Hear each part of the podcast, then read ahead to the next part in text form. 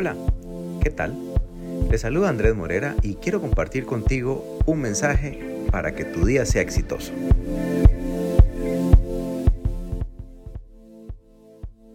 Hebreos 10:25 dice así.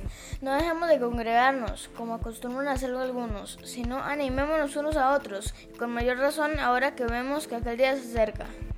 Nadie es una isla. Puedes vivir, o no puedes vivir más bien una vida cristiana solo. Cuando Jesús envió a sus discípulos a predicar el Evangelio, iban en grupos de por lo menos dos. Nosotros no somos mejores que los apóstoles. Necesitamos de nuestra familia. En Jesús, todos somos hijos de Dios. Eso significa que somos familia.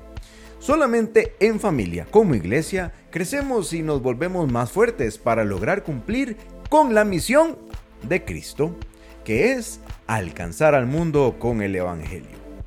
No es fácil porque todos fallamos, pero es esencial.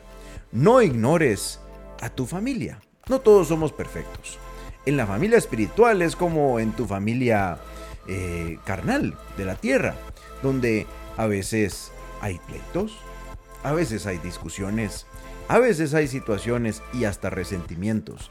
Pero en Jesús debemos aprender que debemos perdonar y avanzar. Y bueno, para eso, Karim nos tiene tres consejos para estar más unidos a la familia de Cristo.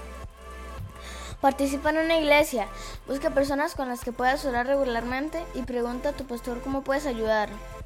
Señor, ayúdame a amar a los hermanos me has dado. Quiero ser una bendición para mi familia espiritual. Que tu amor nos haga más unidos para que podamos tener más personas a tus pies, Señor. En el nombre de Jesús. Amén.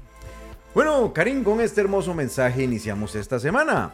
Te invitamos a compartirlo y le damos a las personas aquí el título que es...